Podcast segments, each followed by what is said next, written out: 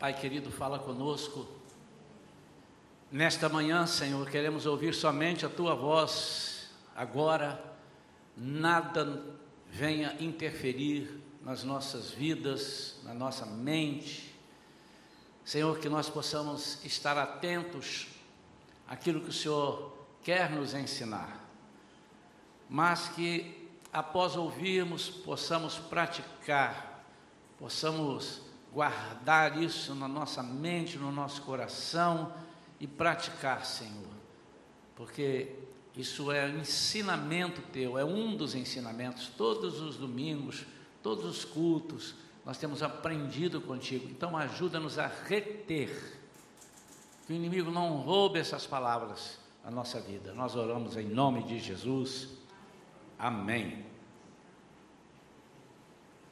Antes de ler o texto, como normalmente a gente faz, começa a ler a Bíblia, hoje eu vou começar por outra forma.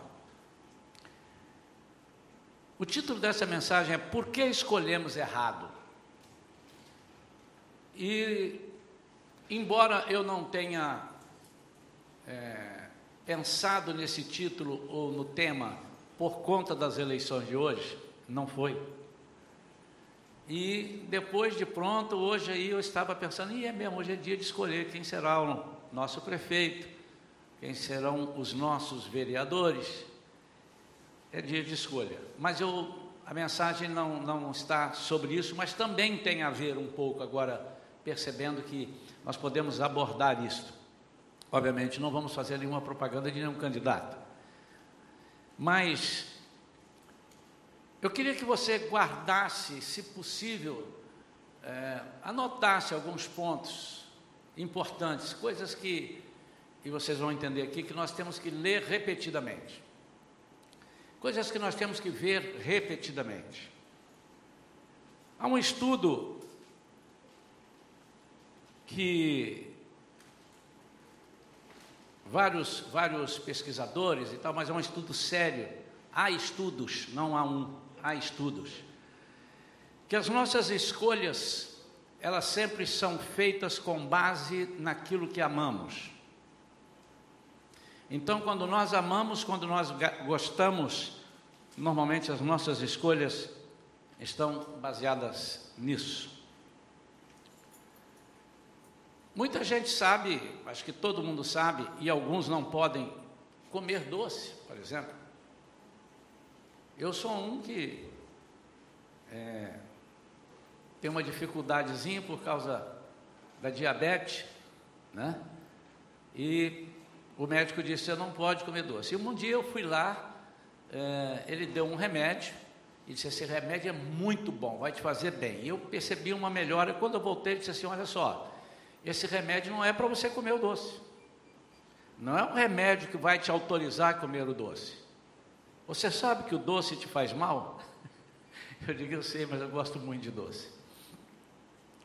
Ele disse, você tem que decidir o que você gosta, da sua saúde ou do doce. E as nossas escolhas são, eu sei que o doce me faz mal. Outra coisa que eu sei que não me faz muito bem se eu ingerir exageradamente ou com frequência é o torresmo. Os irmãos até riem quando eu falo do torresmo. Ah, Jesus. Sexta-feira eu fui almoçar num restaurante ali, quando eu olhei, o torresmo estava pulando dentro assim. Tinha acabado de ser tostado.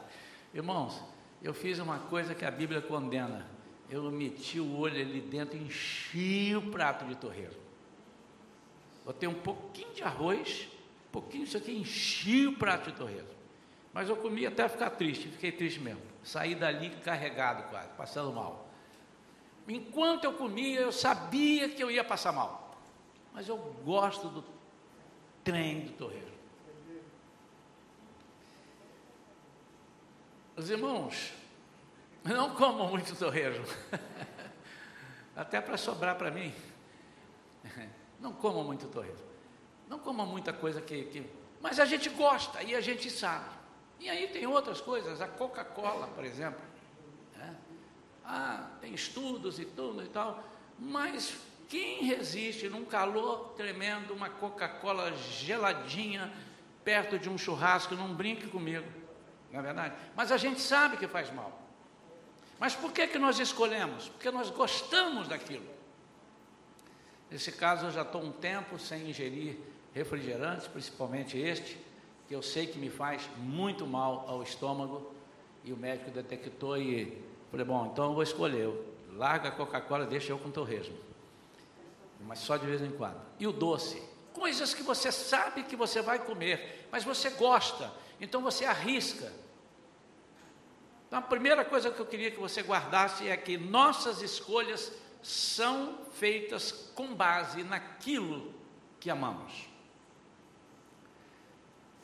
A outra coisa é que nós somos levados a gostar daquilo que vemos e ouvimos repetidamente.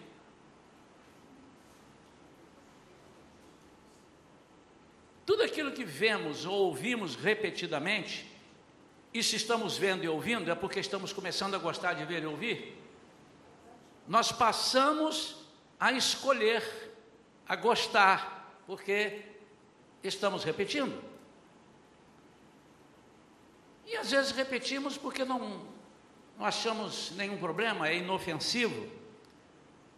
Não, isso aí não tem problema eu fazer toda hora. Até que o médico tivesse me dito, rapaz, isso é muito ruim para a sua saúde, eu comia torresmo toda semana, se deixasse era todos os dias. Uma vez alguém veio de lá da minha terra, trouxe um pacote de torresmo para mim e me entregou. Irmãos, era torresmo no café da manhã junto com o café, era torresmo de noite, Aí a Vera escondia, eu deixava ela dormir, ia lá, pegava o torresmo e, e comia. E há coisas que nós podemos evitar.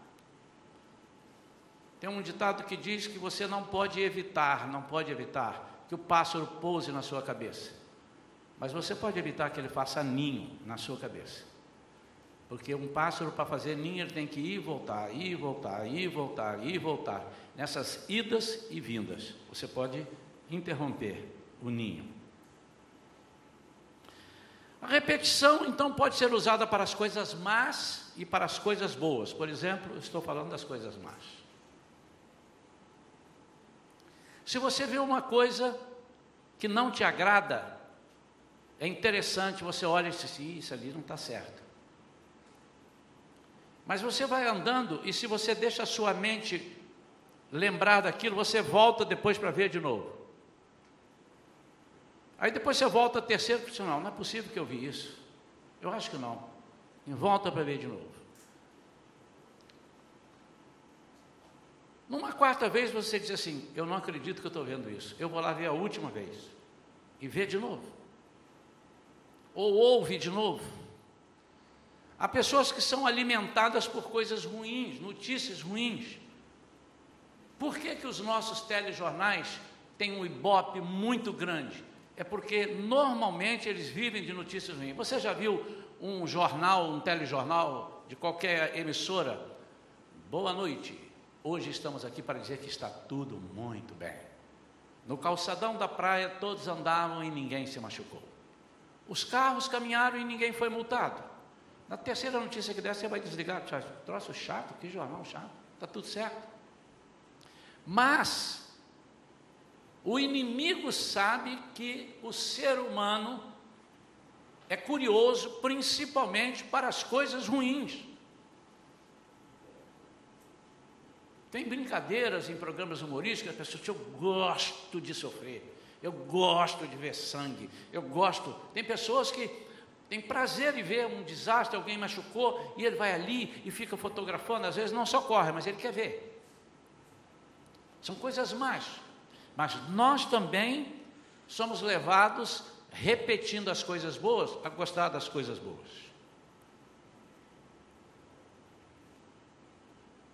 Nas nossas escolhas, além de serem feitas pelas coisas que nós repetimos, elas também podem se dar pelas aparências. Nós passamos a gostar pelas aparências. Você já gostou de uma pessoa pela aparência e depois descobriu que, caramba, não era nada do que eu pensava. Que camarada, que menina chata, que pessoa desagradável. E você já deixou de gostar na primeira, assim, antipático, aí vai conversar. Aí. Você não é tão chato como eu pensava. E as pessoas ainda falam isso. Né?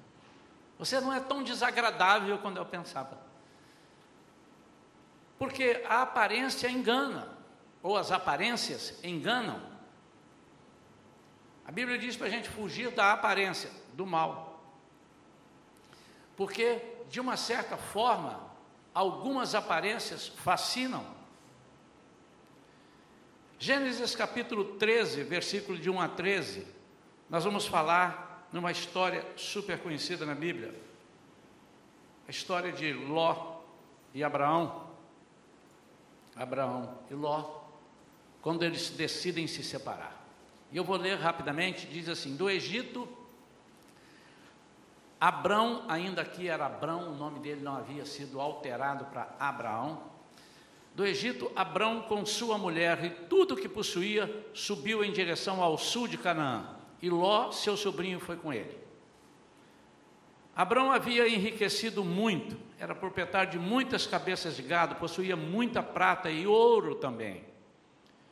Ele partiu do Negueb rumo à cidade de Betel, indo de um lugar a outro, até que chegou a uma região que fica entre Betel e Ai, onde já havia estabelecido seu acampamento no passado. Abraão voltou ao, voltou ao altar que ele mesmo havia edificado e adorou a Deus, invocando o nome do Senhor. Ló, que seguia Abraão, tinha igualmente ovelhas, bois e tendas. A terra, todavia, tornou-se insuficiente para abrigar os dois morando na mesma região. Isso porque possuíam tantos bens, servos e animais que a terra não conseguia sustentar a todos. Por esse motivo, os homens que zelavam dos animais de Abrão brigavam com os que tomavam conta dos animais de Ló. E nessa época, os cananeus e os ferezeus ainda habitavam essas terras. Povo inimigo do povo de Deus habitavam, aí já começa a sofrer uma influência. Eles começam a exercer uma influência. Né? Então Abrão propõe a Ló que não haja discórdia entre mim e ti, nem desavenças entre meus pastores e os teus pastores, afinal somos irmãos. Como eu disse, somos irmãos, ele era tio de Ló, mas somos irmãos no que nós falamos aqui, somos irmãos. Somos de uma mesma família. Vê, toda a terra não está diante de ti? Abraão falando para Ló. Peço-te, portanto, que te apartes de mim. Se tomares a esquerda, eu irei para a direita. Se tomares a direita, eu irei para a esquerda. Então Ló ergueu os olhos e observou toda a planície do Jordão, que era toda irrigada, até Zoar. Era como o jardim do Senhor. Era como o jardim do Senhor. Não era o jardim do Senhor. Como as terras férteis do Egito. Isso aconteceu antes do Senhor destruir Sodoma e Gomorra. Ló escolheu para si todo o vale do Jordão e partiu rumo a leste. Assim os dois se separaram. Abrão ficou na terra de Canaã, porém Ló mudou seu acampamento e todos os seus bens para um lugar próximo a Sodoma, entre as cidades do vale. Ora, as pessoas que viviam em Sodoma eram extremamente malignas e praticavam pecados horríveis contra o Senhor. Nós vemos nesse texto, e nós, nós temos que continuar para entender muito bem quem não entende ou quem não vê as entrelinhas desses 13 versículos, nós temos que caminhar alguns capítulos mais e vamos citar alguma coisa aqui depois, ainda sobre eles caminhar para entender o contexto do que estava acontecendo. Logo aqui, nesse capítulo que eu li, nesses versículos, nós vemos algo que salta aos olhos. Quando fala de Abraão, fala de altar, que ele havia erguido, fala de, é, de um homem que, apesar de ter descido para o Egito, porque quando Deus o tira de Ur para ir para a terra prometida, para Canaã, ele então desce ao Egito por causa da fome que se instaurou ali. Ele então vai para o Egito, e dali do Egito, ali ele enriquece muito, mas, apesar disso, apesar da mentira que ele conta para o rei, dizendo que a sua mulher não era sua mulher, era sua irmã, para que ele não morresse, porque ele entenderia, eles vão roubar essa, essa minha mulher e vão me matar. Então é minha irmã. Apesar disso tudo, Deus tinha uma promessa na vida de Abraão. E ele fazia questão, eu digo, irmãos, que às vezes nós pensamos que nós não podemos, não podemos, não devemos, mas nós não conseguimos viver sem pecar e sem desagradar a Deus. A diferença entre as pessoas que não têm nenhum compromisso com Deus para aqueles que têm compromisso com Deus é que os que têm compromisso com Deus logo tem um termômetro, eles são informados. Fez errado, precisa restaurar, precisa recuperar. Você está fazendo a escolha errada. E nós vimos aqui que os pastores, os prestadores de serviço de ambos, começaram a se degradar porque a terra não estava cabendo tanto gado e eles tinham bastante gado. Abraão tinha muito, Ló também tinha, mas enfim, e eles começaram a perseguir uma pastagem melhor. E quando Abraão diz: Eu prefiro não brigar, eu prefiro não é, estabelecer uma rixa, eu não quero estragar aquilo que nós somos, somos irmãos, somos parentes. Quando Abraão diz isso, Abraão diz para ele escolher: Eu não quero me valer daquilo que é, eu sei que eu posso ter, eu quero me valer daquilo que Deus pode me dar. Abraão era um homem assim. Onde ele chegava, ele erguia o altar, adorava a Deus, agradecia a Deus. E ele deixa Ló escolher, e Ló escolhe pela aquela aparência. Qualquer um de nós talvez escolhesse. Mas as escolhas, todas elas na nossa vida devem ser submetidas a Deus. Nós não podemos submeter as nossas escolhas a nosso próprio entendimento, porque o nosso coração é falho, é enganoso. E o que nós vimos ali é que ele amou o que viu. Mas ele amou o que viu porque ele estava acostumado a ver as coisas boas na vida de Abraão. A história diz que Abraão era um homem próspero desde lá de Ur. Aliás, era muito rico. E se alguém dissesse, mas como é que você vai sair daqui? Deus falou mesmo contigo? Você tem certeza para te levar para um lugar? Para onde? Eu te não sei. Ele disse que vai me levar para um lugar. Mas como que você pode soltar essas coisas todas que deixaram aqui? A Ló, o seu sobrinho, estava acostumado a ver coisas boas na vida de Abraão. Quem sabe, quando ele olha, ele inveja ele disse assim: Eu quero ser igual a Abraão, eu quero ter isso aqui, porque eu estou imaginando que aqui eu vou arrebentar a boca do balão. Aqui eu vou ser próspero em todas as coisas. Quem sabe, a Bíblia não diz, mas pode acontecer. E nós podemos pegar isso para dar esse ensinamento. Às vezes, nós não queremos ser o que Deus quer para nós, nós queremos ser o que o irmão é, o que a irmã é. Nunca podemos esquecer que nós somos corpo.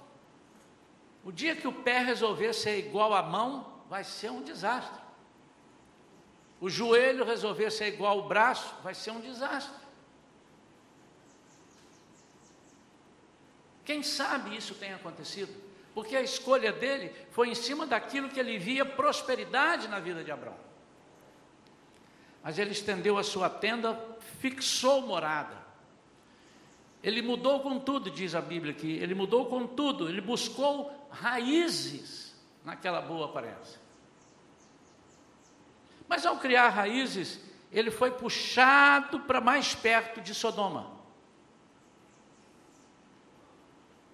E cada dia mais ele tinha dificuldade de sair daquilo ali.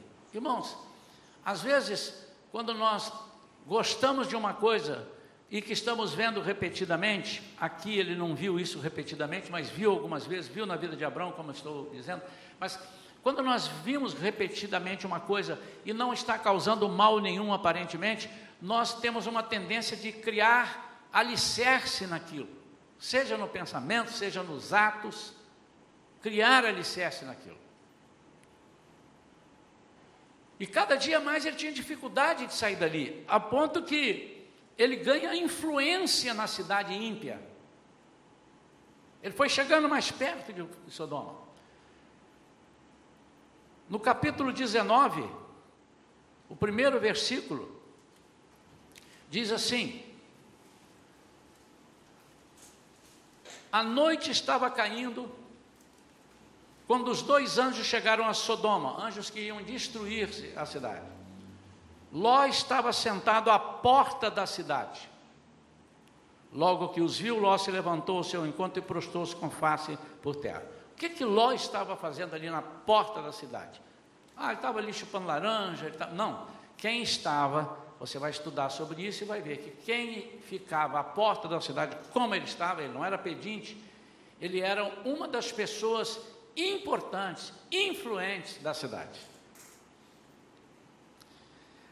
Mas, por exercer uma influência e deixar ser influenciado, ele começa a perder a credibilidade, aquela original, aquela credibilidade que Deus, quem sabe lá no início plantou nele, a credibilidade que Deus planta em nós quando nós somos chamados a servir a Deus. E no versículo 4 mostra que ele perdeu a credibilidade até sua, dos seus familiares.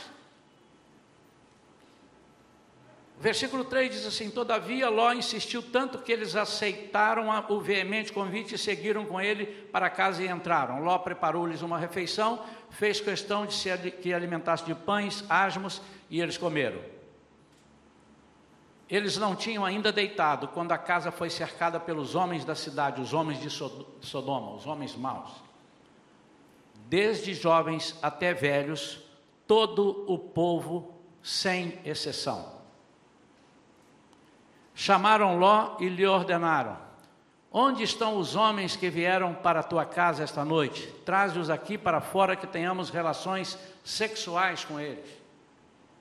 Conhecemos essa passagem. Os homens da cidade vieram e queriam ter relação sexual com os dois anjos que estavam na casa de Ló. Então Ló saiu para conversar com aqueles homens, fechou bem a porta atrás de si e rogou-lhes: Por favor, meus amigos, não cometais essa perversidade. Ouvi, tenho duas filhas que ainda são virgens, eu vou-las trarei, fazei-lhes o que bem vos parecer. Mas a estes, a estes homens nada façais, porque se encontram sob a proteção do meu teto. Retira-te daí, esbravejaram eles, e alegavam furiosamente: Este homem é um simples estrangeiro, veio morar entre nós e já pretende ser juiz em tudo?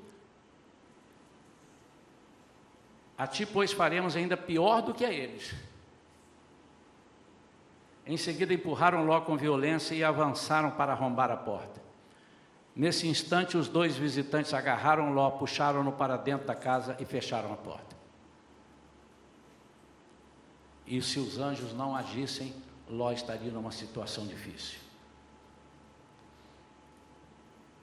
Os seus familiares já não ouviam mais o que Ló falava. O Ló queria que eles fossem embora dali, a mulher teve dificuldade, essa é a história, você conhece certamente, e com muita dificuldade, as filhas, ele já começava a perder a credibilidade porque ele se associou nas coisas e fez repetidamente algumas coisas que ele sabia que estava errado.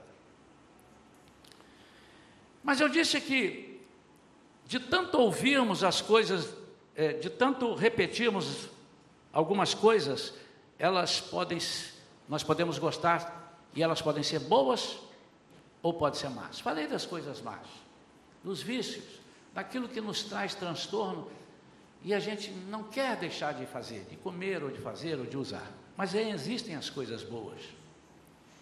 Pelo mesmo princípio, tudo aquilo que fazemos na obra de Deus repetidamente, nós passamos a gostar. Se você repete na casa de Deus as coisas que estão ali para você fazer e repetir, você também terá gosto por aquilo. Mesmo princípio. Em Atos capítulo 4, versículo 20, Pedro e João, antes são impedidos, eles são soltos, estavam presos porque ajudaram um homem a ser curado, estavam presos, eles vão lá e soltam ele e dizem assim: Nós vamos te soltar, mas agora vocês não falem nada, vão embora e parem de falar nessas coisas que vocês estão falando sobre esse Deus, sobre poder e tudo.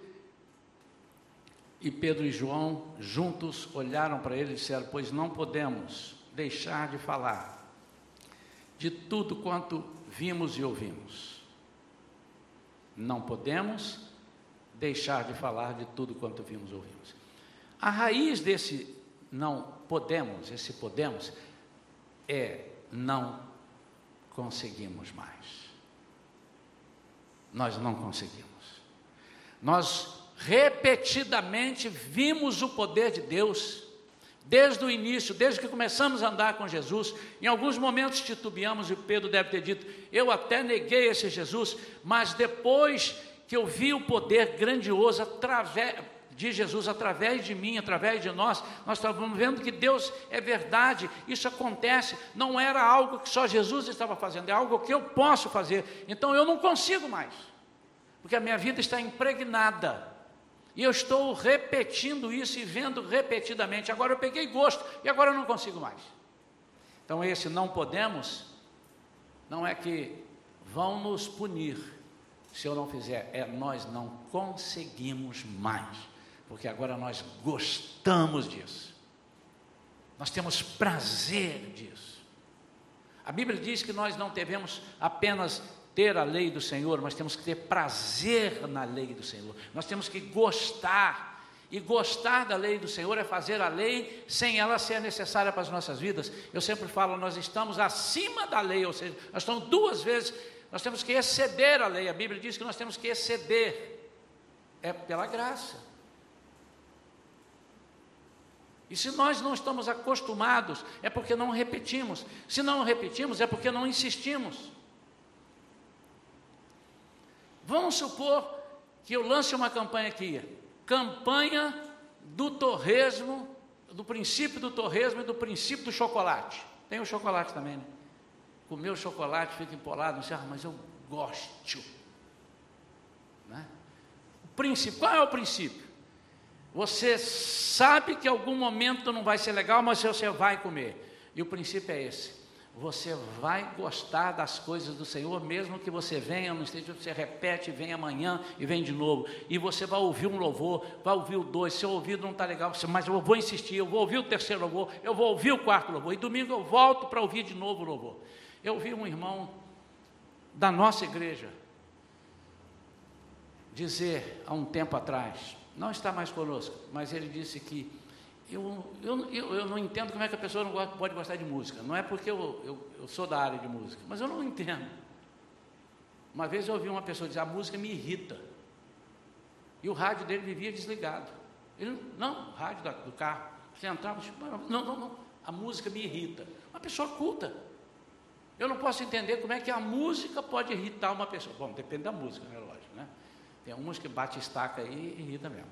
Mas o louvor, e ele, essa pessoa disse: Eu gosto de chegar no culto depois do louvor. Eu falei, mas você tem problema com alguém que está tocando louvor? Ele disse, não, não, eu gosto de chegar só para ouvir a palavra. Provavelmente essa pessoa não vai entender que o louvor liberta. Provavelmente, quando essa pessoa tiver com dificuldade e alguém disser assim, canta, canta, canta, louve o Senhor, a Bíblia diz, louve, louve, louve. E ele disse, não vou fazer porque eu não gosto de louvor. Mas ele não gosta porque ele não repetiu. É o mesmo princípio.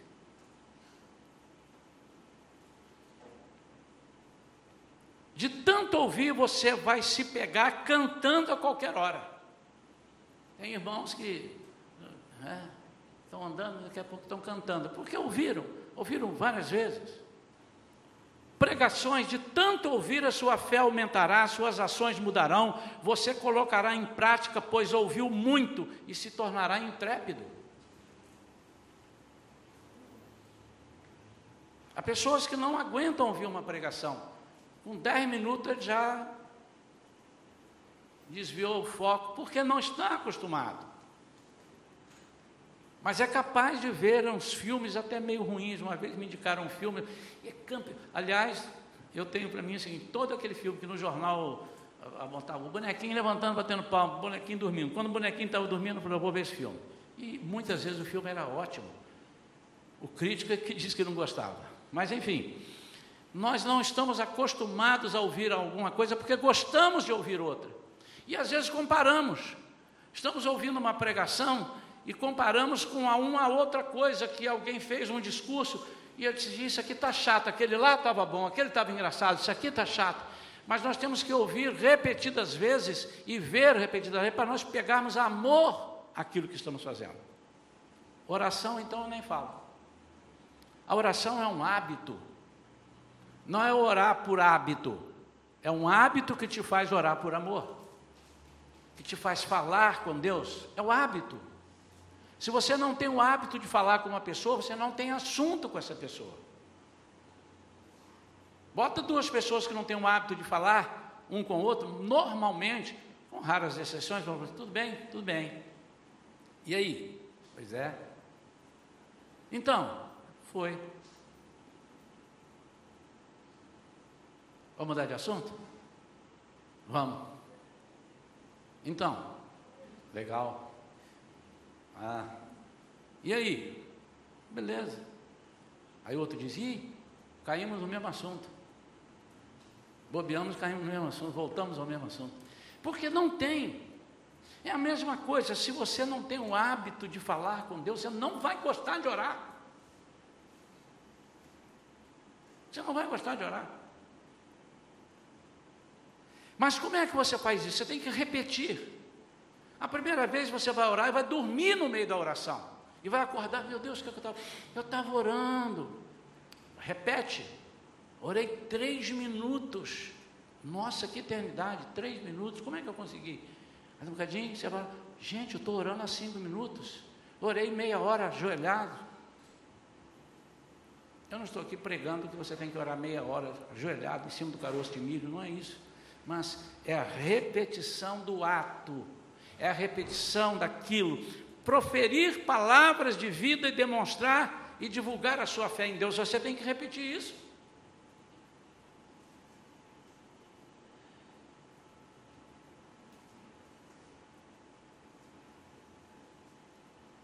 Dizer para as pessoas, tudo bem, falei aqui no altar, domingo no altar, à noite. Você praticou alguma coisa do que eu falei aqui de noite, sobre olhar para a pessoa? Olha para mim. Isso, dentro do meu olho. Eu te abençoo em nome de Jesus. Dentro do olho. Como se fosse Jesus. A Bíblia diz que o olhar de Jesus mudava qualquer situação, destronava o diabo. Basta, a Bíblia diz, um olhar dele. Basta um olhar. E por que, que nós não fazemos isso? Por que, que nós não temos o hábito de olhar para as pessoas e dizer: Olá, tudo bom? Eu te amo. Nós temos o hábito de fazer isso com os nossos parentes, às vezes não temos também, mas eu tenho esse hábito. E comecei agora a voltar um hábito que eu tinha e que não sei por que a gente para, mas enfim, porque não repetiu talvez. E os irmãos vão perceber isso eu já tenho feito com algumas pessoas. Eu tinha uma coisa que as pessoas pensavam que era uma brincadeira, não tenho feito, porque eu vou mudar, que senão cansa, e as pessoas dizem, já vem ele com aquela. Já. Os irmãos que sabem, tipo, você é bonito todo dia ou só domingo? Isso se eu estiver no domingo. Se eu estiver na quarta-feira e encontrar uma pessoa, eu digo, você é bonita todo dia ou só quarta-feira? Eu estou dizendo, você hoje está muito bonita, você está hoje está muito bonito. Eu falo isso com muita naturalidade. Por quê? Nesse dia, quem sabe a pessoa saiu de casa e disse, meu Deus, eu estou feio, eu tô, ninguém gosta de mim, eu sou horroroso. Aí vem alguma pessoa e disse assim, você é bonito, meu irmão, você é, você é bonita, minha irmã, você é, é, resplandece o amor de Deus. Me lembro que um dos primeiros congressos que eu fui ministrar sobre família, quando o, os casais, né, sobre casais, quando os casais de um outro estado é, tiveram meu nome lá, que eu estaria falando e tal, eles começaram a me telefonar. Cada dia, às vezes passava dois dias, e ligavam um, alô, pastor Isaías, tudo bem? Aqui é fulano, o senhor não me conhece não, eu sou da igreja tal, o senhor vai vir falar, eu quero dizer que o senhor é uma bênção, vai ser uma bênção, Deus te abençoe, Deus te... E aquilo foi me fortalecendo, que eu cheguei lá igual um balão, assim, explodir de poder, de autoridade, porque eu vi que eles estavam buscando alguma coisa que eu não podia decepcionar. E eu estudei, eu li, eu orei para que eu pudesse fazer o trabalho segundo a expectativa deles.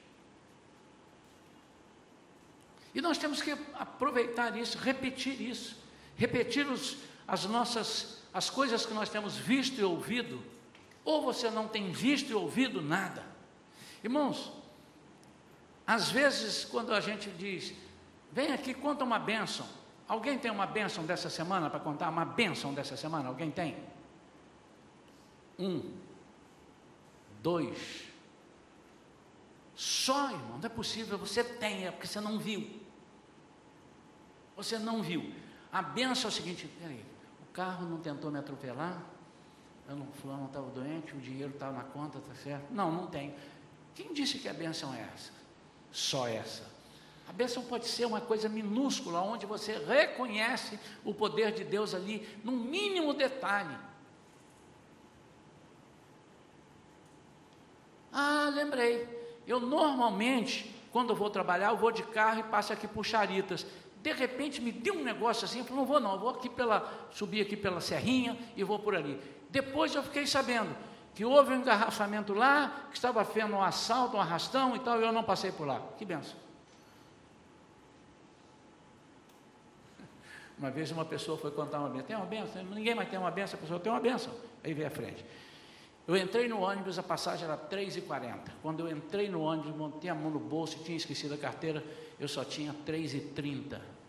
Eu falei, meu Deus, 3,30? Não, 3,30? Será que o trocador vai deixar? E, hum, Senhor, não me deixe passar vergonha. Eu, o Senhor sabe que eu não sou assim. E eu vou caminhar para lá, faz alguma coisa. Quando ela baixou o olho, foi, olhou, olhou 10 centavos no chão. É porque essa é a minha bênção. O Senhor me deu 10 centavos. É bênção ou não é bênção? Por que, que é bênção?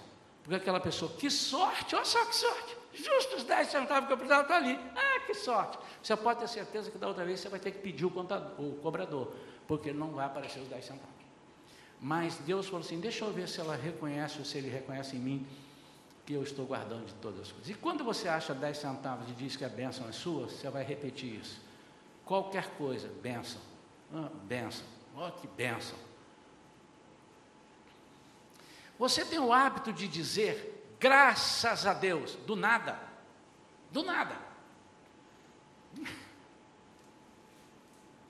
O irmão Custódio Rangel, que o Senhor já levou, de vez em quando eu viajava com ele, ele ia levar umas palestras na Donep e eu ia cantar. Ele me chamava para cantar. E uma vez nós estávamos indo lá para Vitória, no Espírito Santo. Ele dirigindo, eu com ele ali. Depois que ele me passou o volante para eu dirigir, eu estou dirigindo, ele está quieto ali, nunca disse assim, graças a Deus, eu tomei um susto, irmãos, quase, porque ele deu um grudo, graças, o que, que houve, irmão? Não, estou dando glória a Deus, graças, eu estou olhando a planície, estou olhando isso, graças a Deus. E de vez em quando ele se reconhece, e eu aprendi isso. A minha esposa sabe, às vezes eu estou chegando em casa ali, entro ali assim, e, do nada, estamos quietos, dirigindo, eu, graças a Deus. Ô oh, Senhor, obrigado. Sento assim para, às vezes para tomar um café, não, vamos orar pelo café, não é isso que eu estou dizendo, é do nada, então, colocando ali o adoçante, o café e tal, Graças a Deus, oh Senhor, obrigado. Isso tem que ser um hábito na sua vida, precisa ser um hábito na minha vida.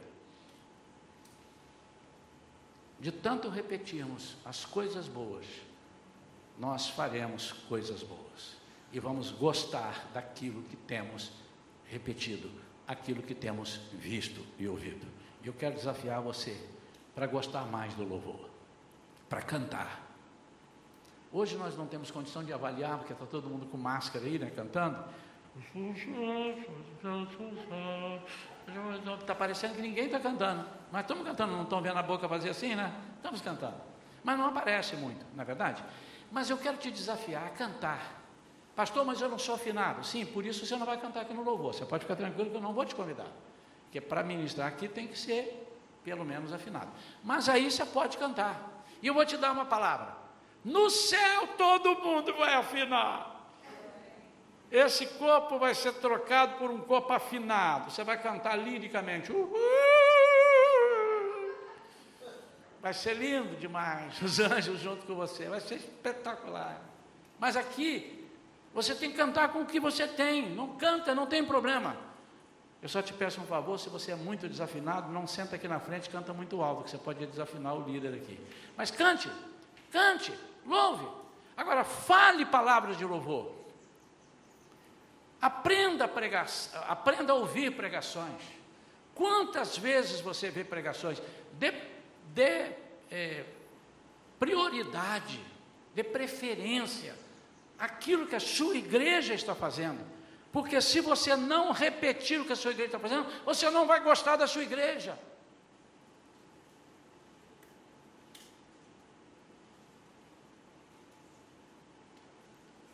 Ore com mais frequência. Nós estamos numa campanha que as crianças estão orando. Tem desafio para os adolescentes. Orar. 10 segundos, 15 segundos, orou. Eu vou dizer para os irmãos, vão se preparando, viu irmãos? Porque eu vou começar a sacar daqui. Vamos orar. A irmã Nilma. Então, já fiz com a Daniela, a Daniela. E ela ora bem, ela, mas não tem nem orar. Vamos agora trazer uma pessoa para fazer um discurso. Prezados irmãos e irmãs. Isso é um discurso. Mas pregar a palavra de Deus e orar, você não tem que ter impostação de voz. Você tem que ser você, do jeito que você fala. Ah, pastor, eu falo muito errado, mas Jesus sabe que você fala errado. E se eu falar, nós vai lá, Jesus, ele sabe que você está dizendo, nós iremos lá. Ele sabe, fica tranquilo. Como é que você fala errado com as pessoas? Ou você não fala? Não, não vou falar não, porque eu vou lá pedir o, a pessoa, meu patrão, mas eu falo errado, não vou pedir. Você pede. Perde essa vergonha, irmão. Comece a orar. Ninguém está aqui, talvez isso é uma cultura que tenha sido implantada lá atrás para nós. Que a pessoa para orar tem que fazer e falar palavras bonitas e usar o vernáculo perfeito. Não! Use a sinceridade e fale com Deus. Então, louvar, ouvir pregação. Irmãos, nós estamos publicando todas as pregações no Spotify. Eu tenho quase certeza, eu não vou perguntar de novo, eu tenho quase certeza que menos de 30% da igreja já baixou o, o, Spotify. Menos de 30%. O Spotify é a pregação ouvida só. Você está ali lavando roupa e o celular está ligado lá e você está aqui, está fazendo, você está ouvindo é mais fácil do que o vídeo, você ficar ali pregado na frente da televisão ou do seu celular. É você colocar no rádio e estar tá dirigindo, estar tá pregando. Impregne-se, impregne, impregne-se. Seja impregnado. Seja impregnado da palavra de Deus. Nós estamos sendo impregnados assim. E hoje já morreram mais 3.500 pessoas. Amanhã morrerão mais. Está vindo a segunda onda. E vem a segunda onda. Só a palavra, não estou dizendo que não está vindo, deixa de vir, mas o futuro a Deus pertence. Você nem sabe se vive amanhã, você está preocupado que se o mês de janeiro vai ser, você não sabe. Vamos fazer isso, irmãos, vamos ouvir. E principalmente eu queria que a igreja fizesse aquilo que me deu tanta não inveja, o crente não pode ter inveja, tanto assim, vontade que um dia eu pastoreasse uma igreja assim. Todo mundo que chegasse aqui, o pregador de fora, ou alguém, ou alguém que vai pregar, tá, olha, eu te abençoo em nome de Jesus. Vai ser bênção. E aí, você está boa? Tudo bem? Está melhor aí? Como é que está? Como é que estão as coisas? Quantos irmãos aqui conhecem Elisângela? Levanta sua mão. Um, dois, três, quatro, cinco, seis. Tomara que ela não ouça falar na pregação, porque Elisângela não está aqui, amém? amém? Não, ela está, irmãos. Então quem levantou a mão não conhece. Levanta aí, Elisângela. Levanta você. Essa é a irmã Elisângela, mãe da Duda e da Aninha, que fizeram o Connect ontem. E serão os novos membros da igreja além dos outros. Quantos conhecem a Vivian? Levanta a mão, todos que conhecem a Vivian. Vasconcelos. A Vivian Vasconcelos. Caiu muito. Levanta aí, Vivian. Tira a máscara para eles olharem para você como é que você é bonita. Vivian, esposa do Sérgio.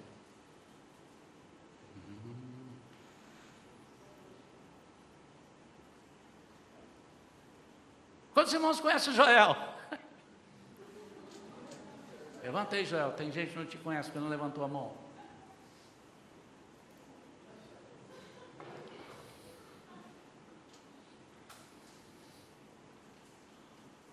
Quantos irmãos conhecem a Joyce? Levanta a mão.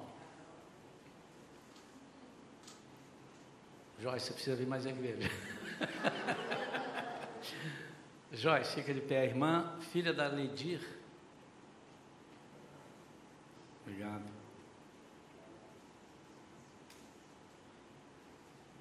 Quantos irmãos conhecem o Eduardo? Fica em pé, Eduardo. Olha lá, Eduardo.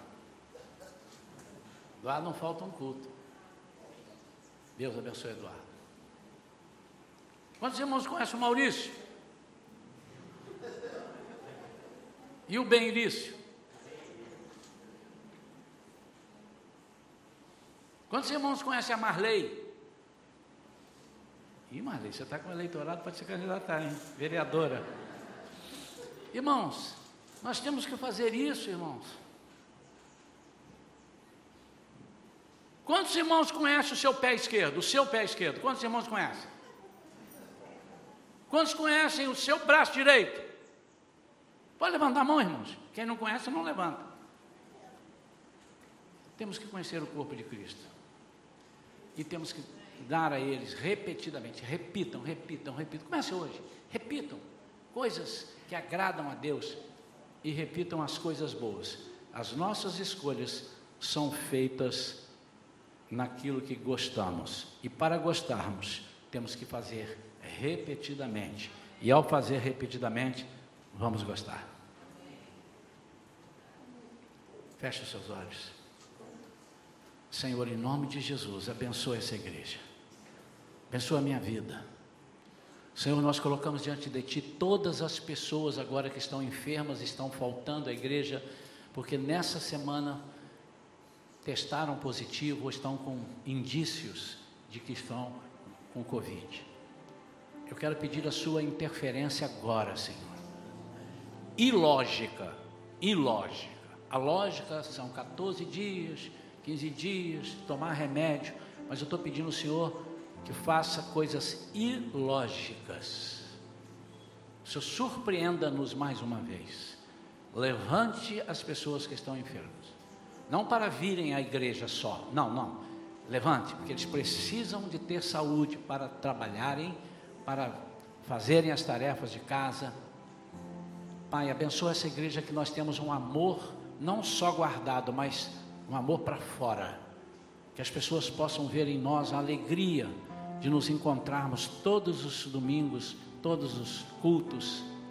Senhor, dá-nos vontade, sede pela tua palavra.